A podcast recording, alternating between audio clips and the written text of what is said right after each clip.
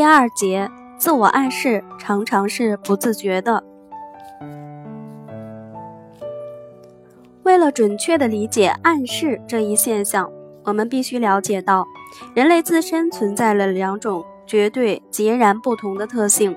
这两种特性都是材质的体现，一种是有意识的，而另一种是潜意识的。潜意识的存在常常被人们忽略。但一个人只要费心去检验某种现象，并对它稍作思考，就很容易证明它的存在。我们来看一看下面的实例。几乎每个人都听说过梦游症。一个梦游的人会在夜间未醒的状态下起床，穿上衣服，或者干脆不穿衣服走出他的房间。他还可能会下楼，然后穿过走廊，做出某种举动。或完成某项工作后，又返回他的房间，上床继续睡觉。第二天，他会十分惊讶地发现，前一天未完成的工作都已经被做完了。然而，这一切都是在他毫无意识的状态下完成的。如果他身体所服从的不是一种潜意识力，也就是他的非自觉，这个现象就无法得到解释。现在，让我们来看看另一个例子：一个醉汉的。震颤性善忘发作，似乎大脑完全被疯狂所支配。他拾起了离他最近的武器——小刀、木锤、斧子，或是任何一种可能的东西，狂暴地袭击了那些位于他附近的人。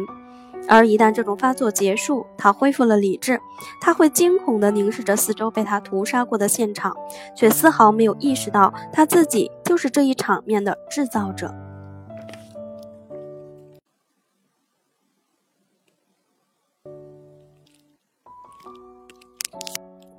这难道不是潜意识促使他做出那种连他自己都难以解释的举动吗？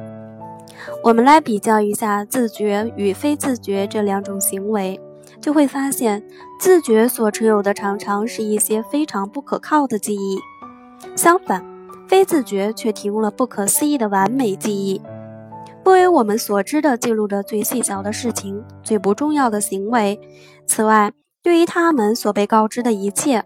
非自觉都是被无理性顺从的相信而接受的，因此，由于这种自觉对大脑所支配的一切器官的功能都负有责任，它会产生一种在你看来很荒谬的结果，那就是如果他认为某个器官运转正常或者是不正常，或是我们所感到的某种感觉，这个被怀疑的就能够真正的运转正常或不正常。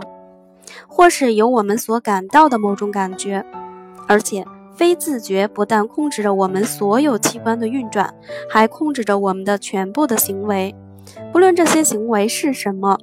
这就是我们所说的想象。它不但不接受任何判断，更重要的是，当想象与意志相对抗时，它甚至常常指导我们的行为去反抗我们的意志。